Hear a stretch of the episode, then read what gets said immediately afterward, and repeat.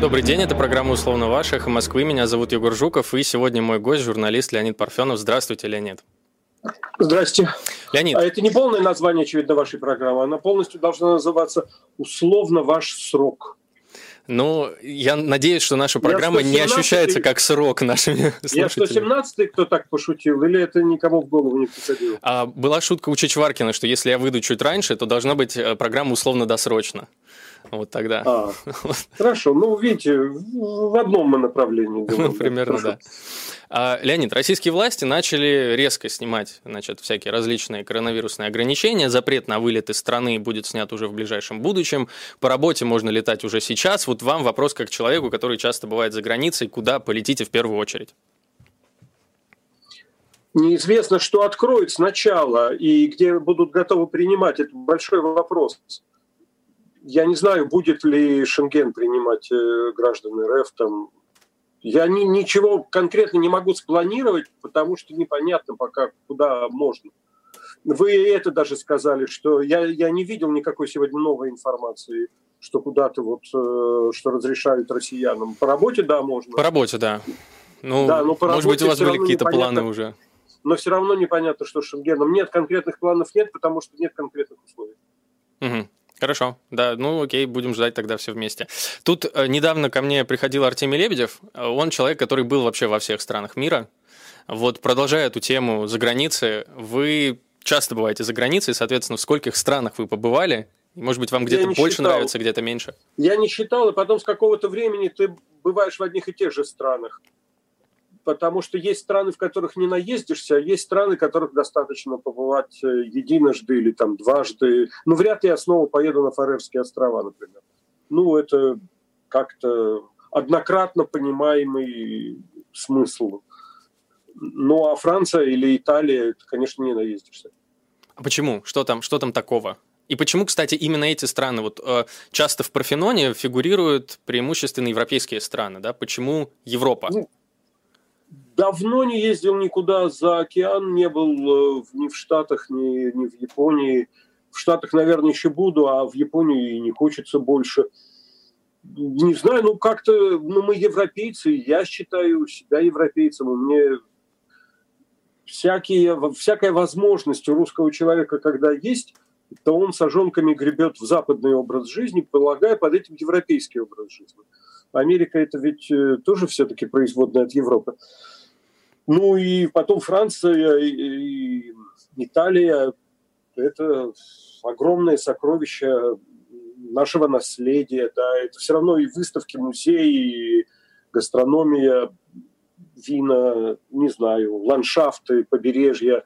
Это все совершенно неисчерпаемо. Это нельзя сказать, что по принципу книга у него уже есть, давай ему купим шахматы, все-таки ни Франция, ни Италия, ни видал я этот Париж, ну, это странно, так сказать. Вот как раз про культуру в каком-то смысле европейских стран я тоже хотел спросить, потому что я, бываю в Европе, может быть, я в этом смысле как раз не туда смотрю, но почему-то после нескольких раз, вот там условно Испания, Испания Италия и Франции, почему-то заезжено вдруг становится. Кажется, что похоже очень везде. Природа сходная, э, культура сходная. Я ошибаюсь в этом смысле, и если я ошибаюсь, то... Мне кажется, ошибаетесь. Мне кажется, что все очень разное. Я не понимаю, чего похожего между, не знаю, Венецией, которая вообще самый умышленный город на свете, угу. и Венеция, Парижем, конечно, совсем Парижем, другой опыт, это правда. Парижем и Римом. Потом, понимаете, я пытался как-то объяснить, для меня это еще и часть самообразования какого-то, вот такой интенсивный туризм, когда mm бывает, что две выставки в день и два ресторана в день. Для меня это составные части познания, новизны, каких-то новых впечатлений, ощущений. Поэтому нет, у меня нет, никогда мне не приходило в голову, что что-то Париж опять все тот же. Нет. Ну, я, я, я думаю, что тут еще сказывается тот факт, что вы там бываете значительно чаще и как бы глубже это все понимаете. А вот смотрите, тогда, тогда в другую сторону поверну. А то, что вы получаете там, это в России просто невозможно получить? Или возможно, но из-за каких-то причин не получается? Нет, почему? Я получаю примерно то же там, что и тут. Э, это одно. Я хожу на выставки здесь или mm-hmm. там в Петербурге. Для меня нет разницы. Я вот в Питере э, не был, и, и Питер для меня тоже вот пойти, не знаю, там в Бабок, э, Гребенщикову или там Гоблинову в Тартарбар и пойти на какую-то выставку в корпусе Бенуа или что-то там в Мраморном дворце или там в Эрмитаже в главном штабе какая-то вещь или там фотовыставка на большой морской какая-то новая важная для меня это одно и то же. Нет тут никакой разницы, конечно. А... Ну, просто столицы у нас две, угу. и, и это и то много. А, вот, э, мало у кого их две, да почти ни у кого нет. Да, в общем, ни у кого нету, на самом деле, потому что Гага все-таки не столичная, в отличие от Амстердама. Вот, ну а, а, а в Европе много столиц. Что еще сказать? Может быть, чуть-чуть отойдя от уровня культуры, хотя культура, в общем, слово всеобъемлющее, поэтому и вопрос в этом смысле в каком-то таком тоже всеобъемлющий. Находясь за границей, ну, невольно сравниваешь, да, окружающую действительность с тем, что вот ты оставил в России, условно, с российской действительностью. Вот за, ваше, за ваш опыт путешествий есть какие-то сравнения, которые, ну, вот как-то вбились в голову, которые вы запомнили? Ну, когда живешь в Airbnb особенно, то там сильнее чувствуешь быт, уклад – ну, сортировка мусора прежде всего. Э, после того, как поживешь недельку или там 10 дней в э, какой-то квартире, где все у тебя расписано, и ты боишься напутать, потому что, избави Боже, особенно если кондоминиум, там же тут же настучат и придут, и вправят мозги, что если пластик вместе со стеклом, не избави Бог. Вот, но нет, у меня нет такого, вот чего-то такого принципиально другого это тоже и продолжение того же, это часть. Я, у меня нет вот э, таких шор, что сервис, например, российский часто лучше западного. Даже не в России, Или... в Питере. В, в смысле, не в Москве, лучше, чем в Москве. В, Москве. В, да. Питере лучше, чем в Москве, в Москве лучше, чем в среднем в Европе, несомненно. Питер – это самое сервисное место из всех известных мне на белом свете. А остальная Россия, так она как-то остается обделенной. Остальная Россия, она очень сервисная, то есть она очень радушная готова все что расшибиться, но не знает правил, не соблюдает формата и перебарщивает с этим. Но, в принципе, если это нормальное отформатированное место с какими-то законами жанра, э, скажем, в Екатеринбурге, то это тоже будет питерский стандарт ну, то есть это будет выше, чем вообще возможно представить, потому что для людей это тоже образ жизни, и они в этом сервисе чувствуют, что это их как-то вот цивилизационно поднимает. Они сами испытывают уважение к себе от того, что они так круто охлаждают розовое вино продолжая здесь очень, мне кажется, вытекает вот, это вот, э, вот этот вот разговор, который небольшой, который у вас был с э, Юрием Дудем, он вас спросил, значит, является ли Россия Европой, и вы совершенно точно сказали, да, Россия – это точно Европа. А, ну, получается, вы вот скорее западник или славянофил все-таки? Ну, наверное, в российском понятии западник, в том смысле, что считаю Россию Европой и настаиваю, что когда начинают говорить про всякий там наш особый путь, это обязательно какие-нибудь э, мерзости свои оправдывают тем, что нефиг нам тут с европейским стандартом подходить и прочее. И в Россию можно только верить, это тоже написал Западник. Если вдруг э, кто решил, что вот аршином, в общем, не измерить, это тут э, какие-то славянофильские бредни. Но меня совершенно не беспокоит. Вот, понимаете, у нас под западничеством понимается какая-то унификация. Угу. Но всякий, кто более-менее знает европейскую жизнь, прекрасно видит, конечно, что ну, Дания совсем не похожа на Италию, Испания совсем не похожа на Швецию, Польша совсем не похожа на, на Францию, на Голландию. Это все очень разное, и, и это нормально. И, конечно, Россия в общеевропейском этом компоте – это какой-то совершенно особый фрукт. Да, но это была какая-то кудряво выраженная мысль Тургенева, что, конечно, русская утка – отличается по породе от прочих европейских уток, но все-таки она утка, а не рыба, и дышит тоже легкими, а не жабрами. Так что внутри этого рода европейского мы там все очень разные, и слава богу, и я горд, что Россия э, в лице лучших своих сыновей и дочерей, она всегда носила вот какой-то особый перпендикуляр, какую-то абсолютно дополнительную европейскость э, к этой общеевропейской цивилизации. Те же там коллекции Щукина и Морозова или русские сезоны, и вообще балет, и вообще школа исполнительского искусства, и литература, и ну, масса-масса всего. Да даже рэп. Вот э, русский рэп такой, что можно подумать, у нас страна на три четверти черная. Ну, это, то, это то, что просто, точно можно сказать, ну, это то, что у нас рэп более продвинутый, чем в Европе. Это сто процентов. Ну да, да. Но продвинутость это и означает вот это true, это витальность, это, это жизнь, это вот грязь жизни в высоком смысле слова, которая в русском рэпе, она в остальном мире достижимо, достигается только черными, ну и одним Эминемом, который, значит, составляет исключение, лишь подтверждающие правила. Так что это все свидетельство э, русского западничества. Вот я попытаюсь тогда зацепиться как раз за этот вот а, за эти слова об очевидной европейскости России с той точки зрения, что при этом почему-то разговоры о месте России все не утихают и не утихают столетиями. Вот э, если попытаться все-таки рассмотреть, да, что не дает России себя ощутить как европейскую цивилизацию, или, может быть, как азиатскую, я тут даже имею в виду, что ее заставляет быть амбивалентной. Да ничего такого нет. Во-первых, столетиями это не ведется. 1762 э, года Екатерининский указ начал словами, что Россия как европейская держава. Угу. Так что за, за, за само это рассуждение нас с вами выпороли бы на крепостной конюшне и были бы правы. Ну, то есть, то не, не власть у нас, не власть а, единственный я европеец. Я такого не говорил. Вот. Вся эта история, это всего-навсего середина 19 века, не бог весь сколько. Потом это было придумано снова в 60-е годы вот советскими литераторами-либералами и деревенщиками, так называемыми, которые тоже спорили под недреманным оком ЦК КПСС. Не надо преувеличивать вот это мы там века, что не подчинимся Брюсселю, и мы тут, э, пусть они там у себя в Европе думают то, а мы считаем то.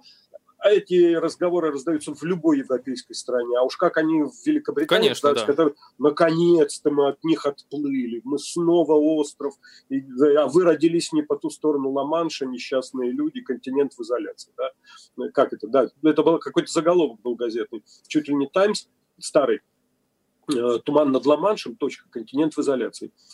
Вот. Э, все склонны к, к пупоцентризму все говорят, что... Я помню, как Берлускони обрушился, какая-то была комиссия Евросоюза по агрокультуре, mm-hmm. И он, и там предполагалась ротация или что такое. В общем, там мог кто угодно оказаться. И он заорал, что финны будут учить итальянцев агрокультуре. Ну, типа там, у них ничего кроме картошки не растет, вот, а у нас там 5 тысяч апельсинов э, разных сортов винограда, там, условно говоря. Но это нормально, все наставят на свои исключительные, и все исключительны. Ничего тут такого нет. Продолжая разговор об истории, множество ваших документальных фильмов посвящено как раз русской истории. По какому принципу вы выбираете эпоху и персонажей, о которых будете снимать? Ой, нет никакого принципа, нет никакого тематического плана. По-всякому бывало. Бывало, что Пушкинский музей предлагал снимать в связи с столетием музея. Ну, что такое сто лет музея? Это мухи духнут. Э, что это за тема за такая? И вот был придумана доку-драма, 28 там Ашаролей было. Ай, в том числе Михаил Ефремов, кстати. А, вот, ну, то есть совсем не кстати. Угу. Про русское, про русское вот это западничество, что вот в двух шагах от Кремля такой, как четвертый энергоблок, который вечно все равно фонит, сколько его не закрывай во времена э, гонений на западничество, а он все равно опять продолжает доказывать, что Европа ничего не сделает, Европа так и есть. Ну, вот, потому что основатель музея еще горевал, что вообще ну, во всем Европе только одно, вот, несчастная страна у нас своей античности не было. Поэтому нужно подтянуть, потому что все мы все равно из этого корня, но у нас тут вот нет, поэтому давайте соберем лучшее собрание слепков, чтобы в следующие Иваны чувствовали это вот свое родство. И так э, вот это делалось. Меня все время спрашивают, у вас был Пушкин, у вас был Гоголь, а кто следующий-то? Никакого я писателя не собираюсь следующего. Нет у меня никакого плана, что вот грядет там в 28-м году 200-летие Толстого, и надо готовиться.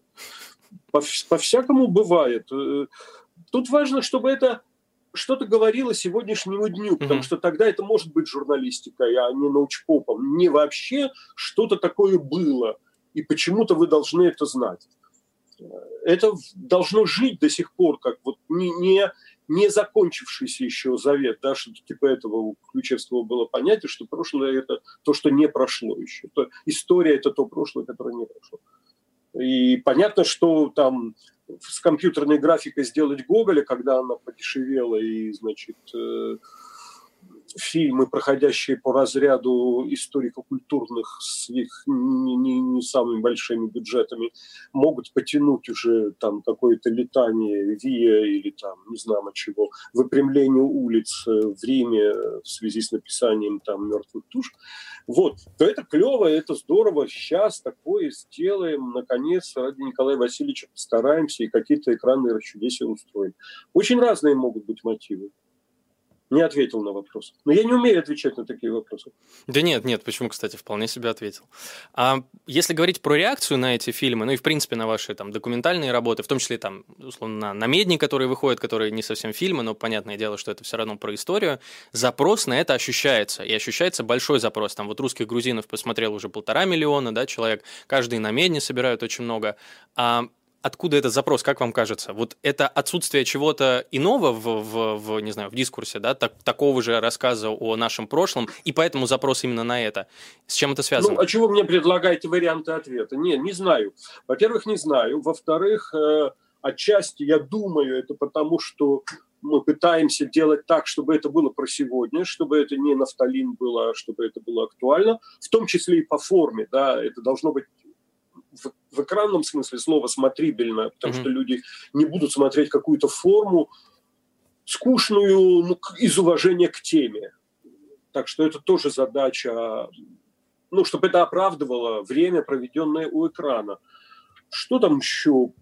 Наверное, есть какая-то репутация предыдущих работ, которая может срабатывает как-то.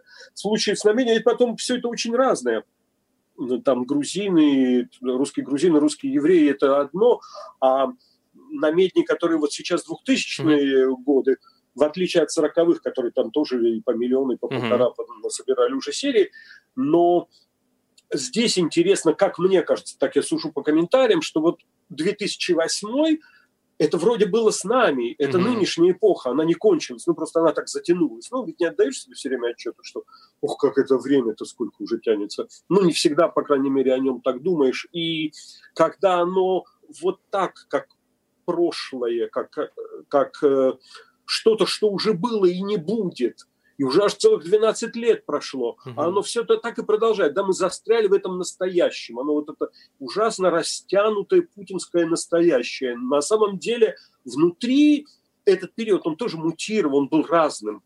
И я приводил в э, пример, специально взял такого черного лабрадора и ходил там в студии, и гладил, обнимался. Я собачник, мне легко с чужими собаками. И я объяснял, вот ведь нет кони. А Кони был просто второй государственный деятель да, страны было, до появления было. Медведева. Вот. И это тоже ушло. Ну, это же известно, что уже не осталось в России ни одного кота, который бы родился до Путина. Да? Ну, это мем такой. Но это тоже есть, да. Есть какой-то, какая-то промежуточность, типа жизни собаки или жизни кота, которая уже кончилась. А и это все продолжает оставаться настоящим ну вот, по- по-моему, еще это возможность взглянуть. Матч сна 12 лет прошло, у нас все тоже, а оно уже историей стало, а все тоже и продолжается. Вот этот мотив, очевидно, есть э, в том, что смотрят эти серии. Так что все по-разному. Я хотел этот вопрос задать чуть позже, но он вытекает как раз вот из последних слов, которые вы сказали. Вы очень часто говорите... Вы любите логику такую, чтобы оно вот вытекало из того, что... Ну, это правда. Ну, хорошо. Да? Это правда. Вытекает. Есть. И? А вы очень часто говорите, что, не знаю, подход к управлению страной у нынешней власти максимально просто не соответствует духу времени. Вот вы сказали сейчас про вот эту протяженность да, путинских лет. В чем это проявляется? Вот это несоответствие я духу не могу, времени. Я, не, я, не, я не специалист по управлению, я не знаю. Не, не, не обязательно, ну вот просто видно. сама атмосфера, не, ну, да. Ну, ну, ну, ну, есть атмосфера, и для любого человека, который застал поздний Советский Союз, и застал Валентина Матвиенко еще секретарем Ленинградского обкома комсомола Александра Бастрыкера, секретарем комитета ВЛКСМ Ленинградского университета, учась в ОНОМ, ну, как вот я. А, я еще помню Геннадия Селезнева, царство ему небесное, главным редактором газеты «Смена» Ленинградской молодежной. А, понятно, что, ну, что это все затянулось, что это все то же самое, это тех же щей да пожиже влей, да, мы проживаем еще раз застой. И для человека, который преодолевал застой, который мучился при этом застое, вновь вот это вот все, господи, я по капле из себя этого раба выдавливаю, продолжаю, предлагайте мне назад это 12 литров из амалиуронного ведра выпить. Это, конечно, нестерпимо и тошненько. Но есть и, в принципе, сам ну вот само ощущение стиля, такого непонимания, ну вот как Сталин спросил про Ахматову, кто организовал вставание, потому что он не представлял, что ну, встать могут не потому, что вошел член Политбюро, условно говоря. Э, понимаете, наш сегодняшний правитель никогда не чекинился, никому, никого не лайкал, не селфился, не, не брал кредит, не, не писал никому блин – упс, там что-то там в WhatsApp или в телеге и прочее, прочее. Он же этого не, не чувствует ничего. И когда он работает с Вы считаете, что это необходимо? Папочки. Так. Ну, ты утрачиваешь связь, ты не понимаешь, как, как люди живут, как жизнь устроена. У тебя нет тактильного контакта. Человек 20 последних лет никогда не ходил ногами по земле просто так. Это правда. Он просто не знает. Вот эти тротуары расширились, и на них вот как. А а если столик выставлен на, на, на, на улицу, а нужно сесть и подойдут, или нужно заглянуть туда и сказать, я вот тут вот сяду, можно меню? Или, или как? Ну, это же это важно, ну, это понятно, что это вторичный, какой-то там третичный признак связи со временем, с, с эпохой, с, с жизнью людей, но это, но это тоже важно. Вообразите, у него нет ни телеги, ни ватсапа. И он не знает, что это такое. Грустно. Ну и есть специальные люди, ну, которые приносят ему папочки. Наверное, я... синюю с телеграммом и зеленую ну, с WhatsApp. Ну, че, ну, человек должен сам э, чувствовать этот контакт или не чувствовать. Что он может сказать людям? Понимаете, это как иерархи русской церкви, которые рассуждают о семье и браке. Алло, вы монахи, вы чего? Вы настолько всем руководите? Если возвращаться к разговору об истории, вы весомую часть времени посвящаете все-таки там, размышлениям об истории, снятию каких-то фильмов, да, написанию книг, поэтому не, не могу вас не спросить этот вопрос. Есть ли у вас какой-то период российской истории, русской истории, наиболее, который вам нравится, и, наоборот, какие-то ненавистные времена, может быть, есть? Понимаете, для нас история, вот опять-таки, если про тактильный контакт, не про главу в учебнике и не про события, люди, явления, определившие образ жизни. История до нас доходит в виде наследия, да, в виде культуры. И в этом смысле, наверное, ближе всего, хотя все равно совершенно непостижимым в русской истории оказывается русский серебряный век. Ну, потому что он, с одной стороны, близко к нам, и много его примет, и тексты вообще все живы, и все равно мы не понимаем. Я вот всегда говорю, что это позапрошлая родина мы между нами такой разрыв на советский период, что у нас нет с этим преемственности. Но вот я на родину ездил в Вологодскую область, возвращался поездом, потому что нету самолетов сейчас вечерних.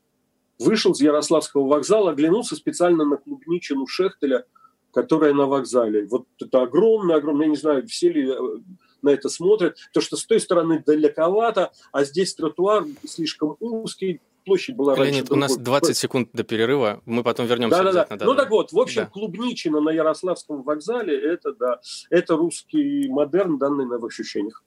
А, друзья, это программа «Условно ваш», меня зовут Егор Жуков, у меня в гостях Леонид Парфенов, мы вернемся после небольшого перерыва. Предупреждать надо, что у вас реклама тогда, ты что? Ну, я Слово как раз... хронометраж не знаю, что ли. Я вот, я думал, что продюсеры рассказали, что будет реклама. Ну, мы, Ничего мне не сказал. Мы сейчас, мы сейчас продолжаем транслироваться на YouTube. Вот, и а, да? да, и я в этом смысле задам, наверное, несколько вопросов, которые просили задать э, подписчики. Вот, и вопросы такого толка. Будет ли подготовка программы на Медне про 2020 год какой-то особенной из-за столь широчайшего спектра случившихся событий? И был ли среди выпусков на Медне год схожий по насыщенности? Ну вот 2008, который я упоминал, у меня нет ощущения, что он не насыщенный. Там много всякого было. И вообще сейчас вот эти серии, они по там час 45, например, это уже предел. И с другой стороны, ужимать не получается, потому что ну, нужен воздух, нужны какие-то лайфы, какие-то звуки, какие-то свидетельства этого времени. Да?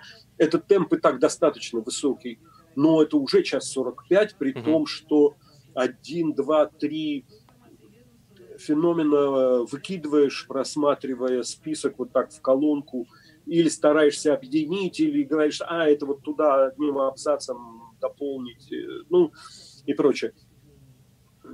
Так что, да нет. Вообще, в каждом э, годе есть 25 плюс-минус 5 э, феноменов непременно.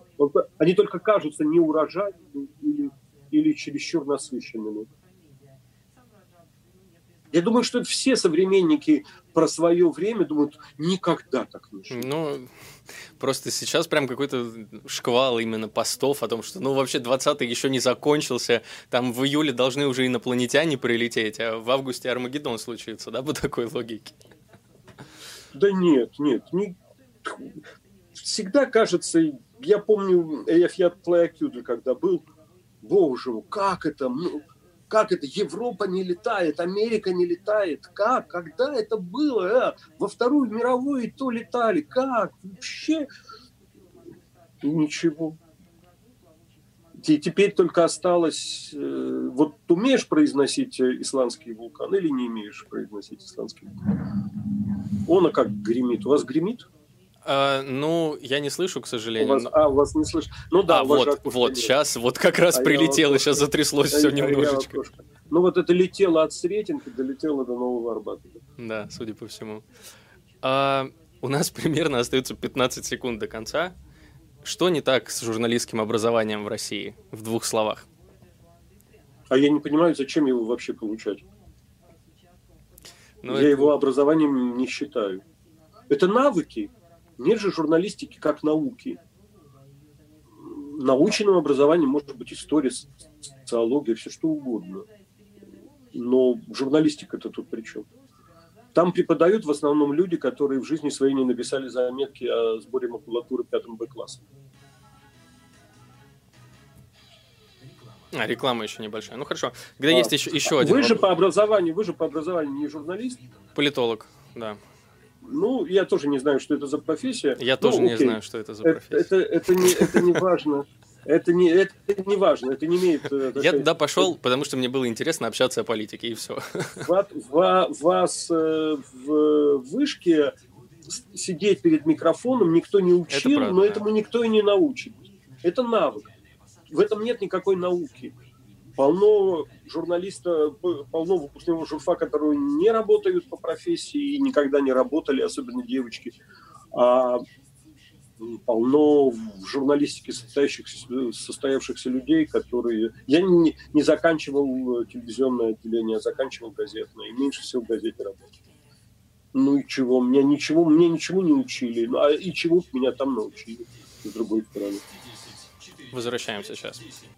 Добрый день, это программа «Условно ваш», «Эхо Москвы». Меня зовут Егор Жуков, у меня сегодня в гостях Леонид Парфенов. Мы продолжаем общаться про русскую историю, и, как обычно бывает, на самом интересном месте нас прервала небольшая рекламная пауза. А вот вопрос про, про ненавистные, про наиболее любимые времена, он наверное, еще, еще вы можете что-то сказать про него. Просто казалось, что вы еще можете продолжить. Да, ну, русский модерн мне просто нравится как стиль, и потом это высший взлет России. В... А, вот я увидел, есть мы тут. А, тут, оказывается, с запозданием оно идет. Хорошо, ладно. Я проверял, как это найдет.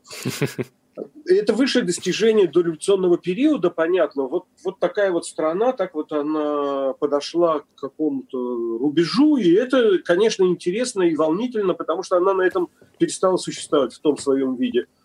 Плюс э, в русской классической литературе, конечно, Серебряный век э, сегодняшнему дню он ближе, дороже, э, актуальнее по мироощущению, чем Золотой. Вряд ли вот так уж люди массово читают э, Тургенева, а Мандельштама вполне себе читают. Ну, читающая публика, в смысле. Поэтому, да, я не люблю стиль такой вот византийский Александра Третьего. Это странно, мне кажется, строить терема из камня, делая вид, что они деревянные. Вот какое-нибудь там крыльцо бума центрального входа. Вот оно такое вот со всеми этими балясинками, которые как будто бы точеные, на самом деле рубленые. Ну, не знаю, нет, как вот период такой, хочу в 19 век, это Ранецкая ну, да. говорила. Нет, у меня нету такого ощущения. А вот интересно, вы, вы сейчас, когда отвечали, да, вы преимущественно говорили об искусстве. То есть не о политике, не о власти, не об общественных отношениях, а вот именно об искусстве. Почему в эту сторону? Почему это всплывает? Ну, потому очередь? что нам это достается как завет. Ну, что вам досталось от 1913 года? Сборник Мандельштама «Камень», Дом Нерзея, условно говоря, не помню какого он года, но э, сборник «Камень» 13 действительно. Или там, ну что-то еще, фотографии Прокудина Горского и так далее. Вам достается наследие. Ну, я не знаю, можно, конечно, любить и ценить русское земство. Это замечательные были подвижники. Милюкова, не знаю, у меня нет там никаких э, в широком диапазоне от Пуришкевича до Набокова-старшего мне ни один политический деятель тогдашний не близок. Не знаю. Ну, впечатляет, конечно, что Государственная Дума при царе зарплаты не получала. Это было служение обществу.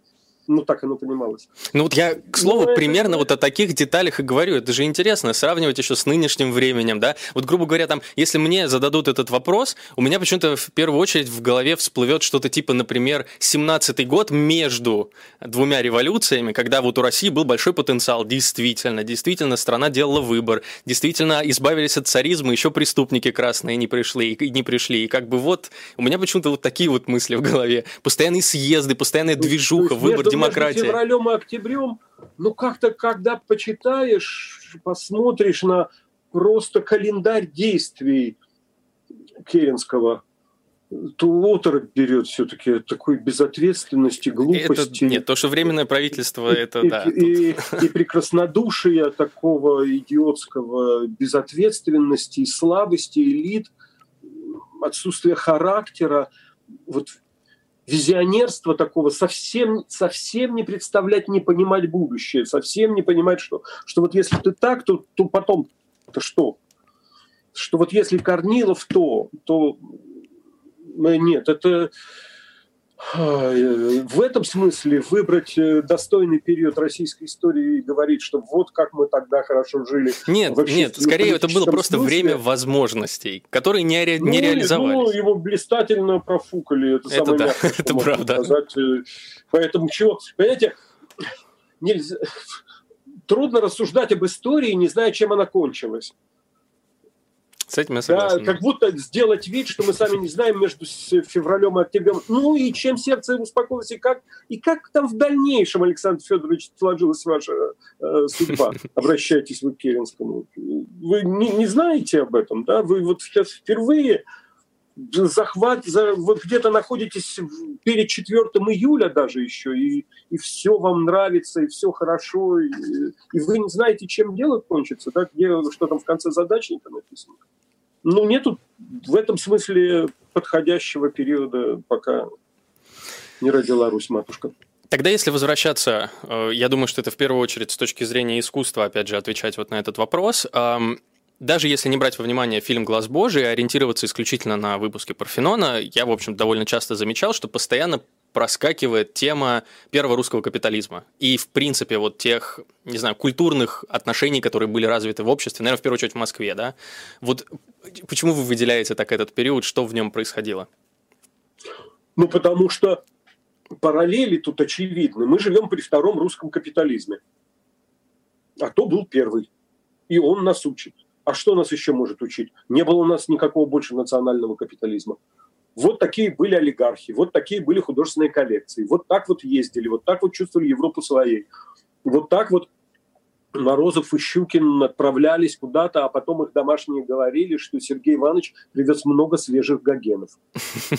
Ну, ну а, а с чем еще, с чем еще сравнивать? И в чью пользу параллели? Ну, пока явно в ту пользу, но тот капитализм был э, дольше гораздо. И вот применительно к Щукину и Морозову, это тоже условно, там может быть даже не третье, это я так называю, третье поколение третьего сословия первого русского капитализма. Имея в виду, что вот деды еще совсем грубые мужики, которые просто лавочники, отцы уже с университетами, а эти уже выросли в том, что ну какая разница. Утонченные европейцы. Цюрихский политехник. Да там не было никакой ну, не утонченности, просто европейцы. Да, и как это, это чье было, что единственное к, к прилагательному русский, единственное подходящее существительное европеец. И у Щукина или у Морозова мыслей не было о том, что вот это так, а это сяк. И он пишет список, э, Иван Морозов – картин, которые у Валара в этот день. И он мешает русский с французским. Он, он француз, mm-hmm. по-французски, конечно, пишет в, э, фамилии художников, но натюрморт пишет то так, то сяк. Ему без разницы. Ну, просто потому, что весь день прошел во французском, и он сидит в Гранд-отеле. И это естественно, что и сам с собой он все равно все равно для него там тот же Гоген, он пишется э, не по-русски, не, не Г-О-Г-Е-Н. Ну и ничего, в этом нет э, никакой там бравады, достижения, ах, вот мы такие, просто так жили. Естественно.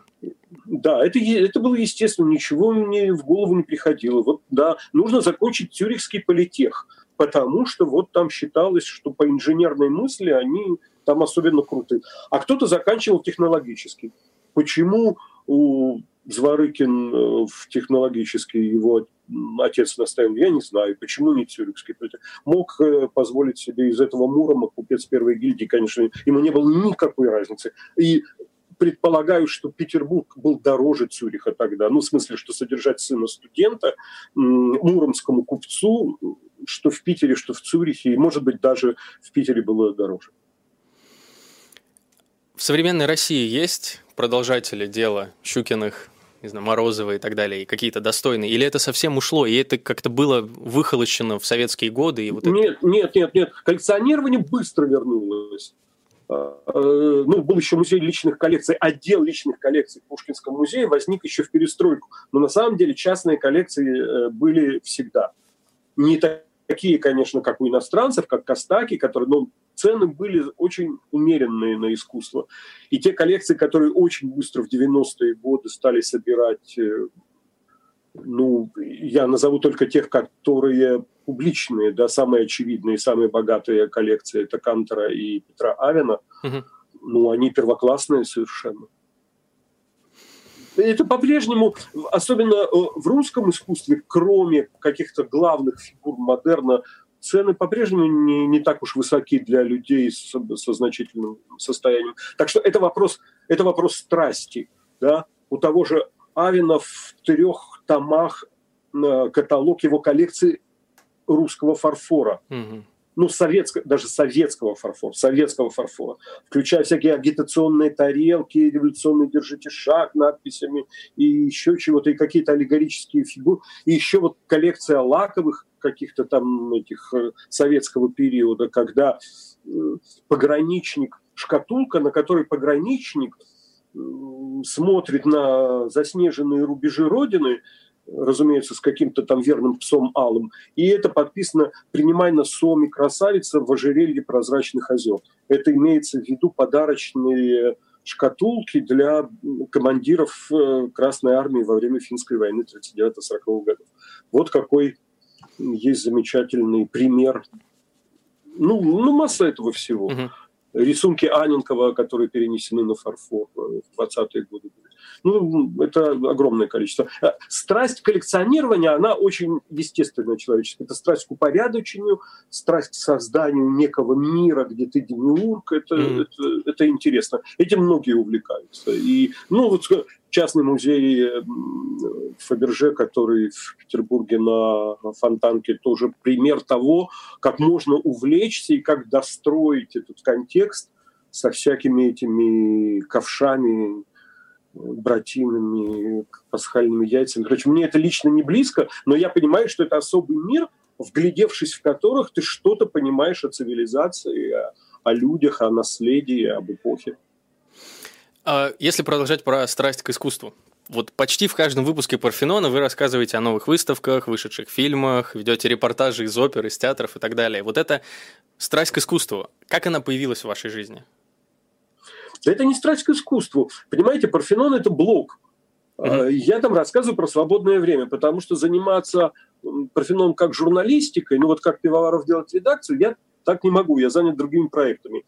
И фильмы, и тома на Мидни это, это другое, это и есть основная работа. А тут, ну, все, очевидно, в свободное время ходят в театр, там ходят в рестораны, Не все, поездки. в том-то и дело, что не все как ну, раз. Ну, может быть, не все, ну, окей, значит, они вообще ничего не делают, сидят перед телевизором, и про это точно в блоге не рассказать. Ну, мне кажется, это нормально, это потребность. Ну, что я, что я могу рассказать? Что я в 17 лет поступил в тогдашний Ленгос университет имени Жданова, и что там было делать? Научному коммунизму учиться, что ли? Ну, конечно, ходить на третий этаж Эрмитажа и задаваться вопросом, а это неужели тоже цари купили? Откуда угу. это у нас? Я, не, я долго не знал про Щукина и Мороза, прочитать было негде. Так что, когда делал фильм, это было еще и частью извинения за то, что не понимал, откуда у нас это все. Ну, ну еще ладно, девочка на шаре. Можно представить, что купила какая-то там партия и правительство. Вот, но кубизм-то пикассовский точно не, не могли купить наши. Кто это? Кто этот человек? Вот, и много-то так. Так что я не знаю, мне кажется, что это естественно. Ну а чем еще заниматься-то? Не, ну справедливый ответ. Тут не поспоришь даже. Нет, и потом, что еще тебе дает какую-то подпитку? Особенно если ты сам занят гуманитарной профессией. Ты же живешь в круге обновления впечатлений, понимания каких-то смыслов, а, ощущения каких-то вот поворотов стилистических, смысловых. У тебя к этому давно привычка, ты на, на это смотришь как на... Ты видишь за стилем человека время, mm-hmm. оно тебе рассказывает что-то о себе, оно обогащает твой мир. Ну, я не знаю, при этом это почти, в общем, ничего не стоит. Ну, 12 евро, даже самый дорогой билет, это если говорить про, про русское искусство сегодня, какое оно и какие направления в нем вам интересны? Ой, ну очень много разного. Все на свете приходит. Вот сейчас, господи, покупай или как, Овчаренко устраивает э, онлайн-аукционы. А, нет, Владей. Владей Э, онлайн-аукцион. Я все время открываю просто каталог, я ни разу не зарегистрировался и не пытался ничего купить. Там всегда все принципиально начинается со 100 евро стартовая цена. Не знаю, как далеко потом вырастает, но я все время смотрю, и я вижу, как много там кошельков или звездочетов, или там, не знаю, синие носы, кто угодно, с кем только не, не, не встретишься, не увидишься, просто пролистывать. Дима Бутов замечательный. Вот Гельман дарил в э, 90-е годы из своего собрания Третьяковка отобрала 70, кажется, работ, что очень много. Третьяковка, которая забрала, которая в 90-е годы, естественно, это искусство не покупала. Ну и бюджетов не было, и людей не было, которые бы занимались вот этим пополнением коллекции. И целое десятилетие отечественного искусства прошло без того, чтобы главный музей национального искусства в Москве, э, новейшее течение, это не, не закупали, а у Гельмана это было. И вот они 72, кажется, работают. Ну, это, это много, это огромный, огромный результат. И была эта выставка, которая из-за коронавируса короткая оказалась. Ну, я не знаю, может, они сейчас возобновят, они вроде 12-го, что ли, открывается Третьяковка на Крымском. Ну, вот, там, кстати, русская сказка, может быть, доходила. Поэтому, опять-таки, это способ... Ну, у меня взгляд на любое современное искусство так. Угу. Я так ценил очень русский рок э, с молоду, и, а, а сейчас ценю рэп. они говорят за нас то, чего мы сказать не можем. Мы так чувствуем, не знаю, все как у людей, Нойза, предположим, да, но мы не можем так, так сказать, они это Почему это, вступает, это входит в резонанс с нами? От того, что это и наше тоже. Вот Иван Александрович Алексеев сформулировал. Э, девочка, девочка из конной полиции с белым айфоном на белом жеребце ждет в Инстаграме лайка от принца, ждет в черной пятнице из кица. Он за нас это сказал. Мы все видели конную полицию, понятно, да. что лето прошлого года имеется. Но вот это, она завтра купит в Меге э, наборчик Лего для племянника на его рождение день, это он сказал за, за нас всех. В этом и главная ценность современного искусства для его современников. Это выражение нашего коллективного, сознательного или бессознательного, неважно. Это наше коллективное. То есть мы тогда жили, искусство, интересное помню... искусство никогда не ради искусства только. Оно всегда какую-то социальную Нет, цель оно, преследует. Оно, оно и ради искусства, и не ради искусства. Оно для всего. Оно как, как всякий гуманитарный, как всякий общественный продукт, вываленное наружу, оно становится по неволе не, не, не, не только строчками, не только живописью, не только звуками, Понимаете, то же самое в журналистике, я все повторяю, журналистика, так же, как и искусство, как и музыка, это не то, что вот вы сказали, я написал, он снял, а то, что это услышали, увидели, прочитали и впечатлились. И, и, и это вот результат. Да, это же все масс-медиа и искусство в этом смысле. И это не в том, что значит, Нойс на гитаре наиграл и клево чего-то придумал, но если это никто не услышал, ну и что? Это, не, это не, ничего вроде бы не меняется, но, но теряется смысл. Для чего это? Давайте от искусства истории перейдем к актуальному. У нас остается как раз там примерно минуты где-то 3-4 до конца. Вот, мне кажется, хватит нам поговорить об актуальном. В апреле в интервью Натальи Синдеевой вы сказали, что к моменту, когда самоизоляция и карантин пройдут, мы войдем в новое время. Новое ли время? Потому что все вроде как снимаются, ограничения снимаются и так далее. Ну да, но оно еще не настало. Конечно, мы видим другими. И, конечно, то, что-то ушло в онлайн, и справедливо там останется. И очень хорошо, и давно пора. И я рад, что я раньше времени, то есть раньше, еще до карантина перешел на э, удаленку полностью, и у меня нет ни офиса, ни вообще ничего, и работа там, где я нахожусь. И это здорово, и я думаю, что для огромного количества людей это будет опытом, на который они или перейдут полностью, или будут периодически практиковать, или будут знать, что вот это можно на удаленку вести, и черта вообще там ехать в 9.30 куда-то и давиться в транспорте там, ну и так далее, и так далее. Есть масса вещей, которыми мы э, научились, или, или катализатором которых выс, выступил вот этот самый карантин, и слава богу, отлично. Очевидно... Всякий кризис, он очистителен вот в каком-то смысле тоже у меня вопрос про, про это тоже. Очевидно, что одна из причин, почему сейчас снимаются ограничения, это подготовка к голосованию о поправках. Вы для себя решили, что вы будете делать на этом голосовании? Не пойду. Зачем? Я не понимаю смысла. Это голосование, так называемое, это и не выборы, и не референдум. Вообще непонятно, что это какое-то электоральное донорство что если ты сознательный человек, то ты сходишь, и там был процесс голосования, да, в этом нет результата. Напомню, юридический закон вообще принят. Ну, ну вообще вроде принят. как в законе написано, да нет, что это, есть. Это придумали, что должен, должен быть одобрение. Но это демонстрация, это форма э, показной лояльности. Но бойкоты не работают. Потому, что... Бойкоты не работают, ну, а проголосовать нет, все-таки как минимум можно послать сигнал элитам, например. Ой, не знаю, послушайте, они не нуждаются в этих сигналах, они о наших настроениях, чихать они на них хотели. Элиты не имеют обыкновения даже объяснять, почему в Подмосковье могли работать парикмахерские раньше, а в Москве рано, и никто не объяснил, почему. Но через два дня вдруг оказалось, что в самый раз. О чем вы говорите? Вы в раскол Какие... не верите? Какие сигналы элитам?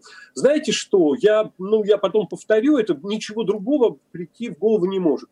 Вы этого не Леонид, заставили. у нас минута как раз предупреждаю. Да. Вот одна минута это как раз. В 91 году был референдум о, о сохранении СССР. Весной 91 -го года. Это для всех, кто ходит куда-то голосовать и всерьез думает, что там решается судьба истории. Заголовок коммерсанта в связи с проведенным тогда референдумом о сохранении СССР. Референдум прошел. Точка ну и плебисцит с ним. Ну, а, посмотрим. Я, честно, придерживаюсь позиции, что надо идти голосовать нет. Я думаю, что скоро у себя на канале я расскажу почему, поэтому подписывайтесь на мой канал. Подписывайтесь на канал Леонида обязательно, там очень интересные намедни сейчас выходят. Я вчера посмотрел про девятый год. А, я тогда был очень маленький, но много чего вспомнил. Вот, подписывайтесь на канал Эх Москвы. Меня зовут Егор Жуков. Сегодня мой гость был журналист Леонид Парфенов. Спасибо большое, Леонид.